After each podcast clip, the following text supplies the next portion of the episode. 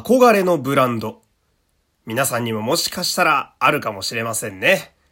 今日はそんなお話、参りましょう。山本優斗のラジオというと。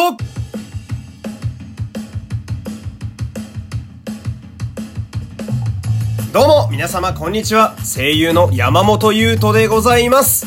第116回目の山本優斗のラジオというと始まりました。よろしくお願いします。えー、今週の、まあ、月曜日のお話になりますかねえー、ジャンプで連載していた、まあ、大人気バレーボール漫画の配給が最終回を迎えたとのことでしてね。まあ、配給は、あの、私がですね、まあ、ジャンプから離れた時期に、まあ、ちょうど入れ替わりで連載が始まった漫画なので、まあ、自分の中では結構新しいものだと思ってたんですけれども、なんとあの、8年半もね、連載していたらしくって、で私はですねあの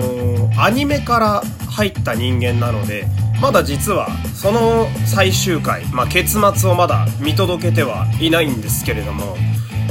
まあ私の中でこの配給という作品はですねまあ青春スポーツ漫画ではかなり上位に食い込むぐらい好きな作品でしてっていうのもねそのまあ配給はですねまあ特徴があるんですけれどもあの、少年漫画ではありがちなですね必殺技みたいなのがなくってでしかもそのまあ、この異常なほど身体能力が優れている、まあ、超人的な選手みたいなのが一切出てこない漫画なんですよ。でまあこれをねあの配給、まあ、読んでない方で聞いた方はえー、じゃあそんな漫画が果たしてあの「週刊少年ジャンプ」で映えるのかっていう、まあ、疑問が当然出てくると思うんですけどいやこれがまあストーリーの作り方とか、まあ、人物描写がすごく丁寧なのがあるんですけれどもそのまあ大体試合に勝ったりですね、えー、練習をする時なんていうのが基本的に大体こう努力だったりだとかまあ、お互いの人間関係のこう確認の試合だったりだとかで試合中の展開も相手がこう仕掛けてきたからこっちはこの作戦で行くぞみたいな。まあ言ってしまえばこう結構泥臭い面がある漫画でございましてで私はそこがね非常にグッとくると言いますか。まあ、とにかくその漫画として最初から最後までそれが一貫してあってでしかもねすごいのがその最初から最後まで飽きずにずっと面白いんですよ。なんで、まあ、もし、あのー、見たことない方はね是非見ていただきたいんですけどまあ、現実のそのスポーツで、まあ、甲子園とか、えー、選抜高校野球だとかあと、まあ、大学駅伝なんか好きな方はね結構ねグッとくるものがあると思いますおそらくそんな方は私と同じフィーリングだと思うのでねこの配給とてもおすすめでございますで、えー、今日もね、まあ、私も、えー、頑張って熱く最後までやっていきますので、クリップ購読、サブスク登録、いいね、ぜひとも、よろしくお願いいたします。そして、えー、この番組、お便りは常に募集しております。番組概要の URL から簡単に送ることができます。感想や質問など、何でもいいので送ってください。ラジオトークからの質問も随時受け付けております。これね、今このラジオを撮っている時にですね、まあなぜかよくヘリコプターが現れることが多くって、まあもしかしたらね、ヘリコプターにもこのラジオのリスナーが乗っていてね、えー、公開収録のように上空から聞いてるかもなんてね、えー、いい方向に解釈しながら、まあ今日も頑張って参りますけれども、えー、まあ今日の話題としましてはですね、まあ、このラジオをその長く聞いてくださっているヘビーリスナーの方にはもはやおなじみの話題となっておりますけれども、えー、私はですね、まあ体力づけと習慣づけを含めて、えー、夜ですね、毎日2キロあのランニングをしているんですよ。でですね、その、ランニングに使っていたシューズがですね、実はちょっとダメになってしまって、で、使っていたシューズというのが、まあ、真っ赤な、えー、スニーカーで、ミズノの、まあ、スターゲイザーっていうメッシュが入った、まあ、かっこいいスニーカーなんですけれども、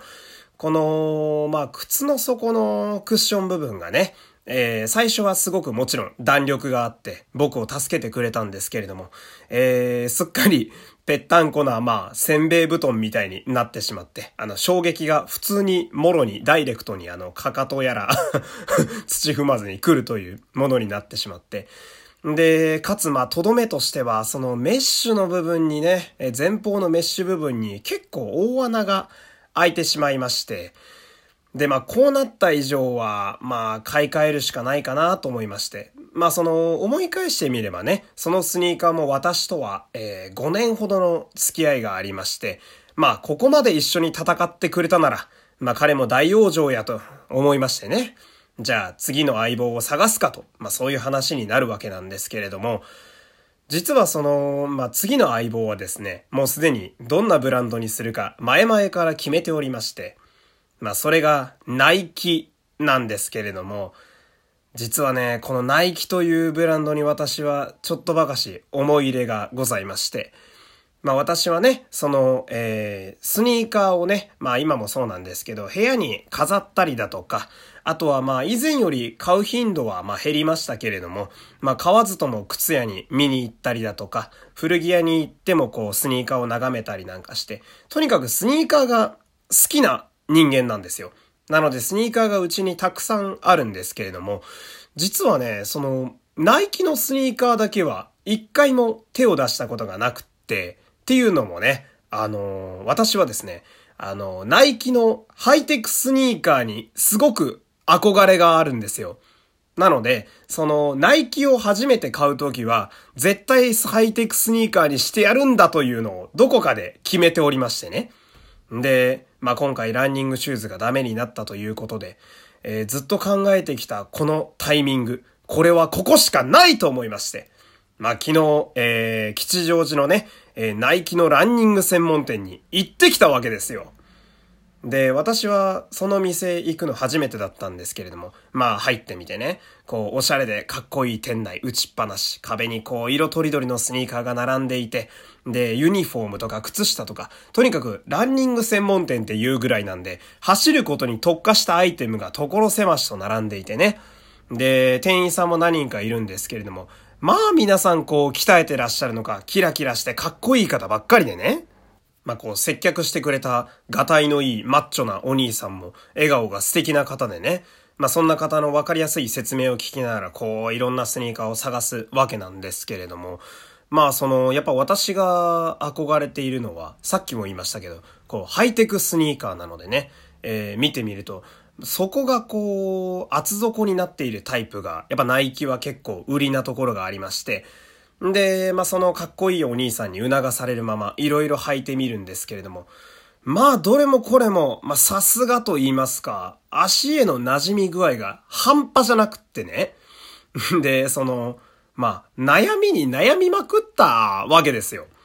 で、なんとか2足まで絞って、で、その、まあ私はそのスニーカーをちょっと飾りたいみたいな部分もあってね。まあ、飾るんやったらこっちやけど、でも足への吸い付き具合はこっちやなみたいな、すごい悩んでて。でも明らかに店員さんもね、早く決めろよこの野郎っていうオーラがすごい出てたんですけれども、まあなんとか、ね、一足決めまして、で、そのスニーカーがね、えー、どんなスニーカーかと言いますと、なんと異名がついてるんですよ。で、この異名がね、あの、ナイキ史上、最も怪我をしないシューズと銘打っておりまして、名前がね、長いんでよく聞いといてほしいんですけど、Nike React Infinity Run Flyknit って言うんですよ。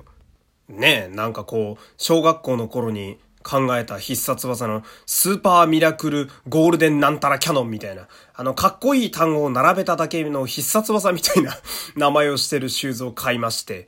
まあこれがね、あのマーブル柄で白とグレーと黒で、で、厚底で足にすごくひっついてくるような感覚があってね、まあ履いた時にこいつやなって思ったシューズだったわけですよ。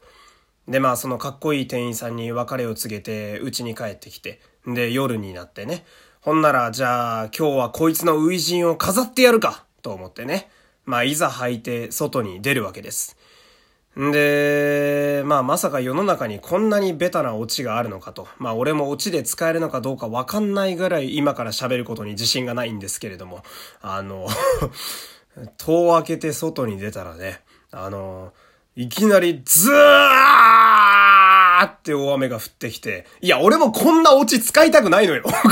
こんなオチは使いたくないんですよ。でも、嘘だろっていうぐらいの雨が急に降ってきて、んで、まあ私も混乱してね、まあうちに戻って、まあそのスニーカー濡らしたくないし、もう今日は走れないなと思って。で、あの、うちの中でぐるぐるぐるぐる歩き回りながら、嘘だろ、お前こんなことあんのか？え、こんなオチある？こんなお前、トークにしようにもオチが面白くなさすぎるだろって本当にガチで3分ぐらい、あの、まあまあの音量で夜中喋りながら家の中を歩き回ったりなんかしてね。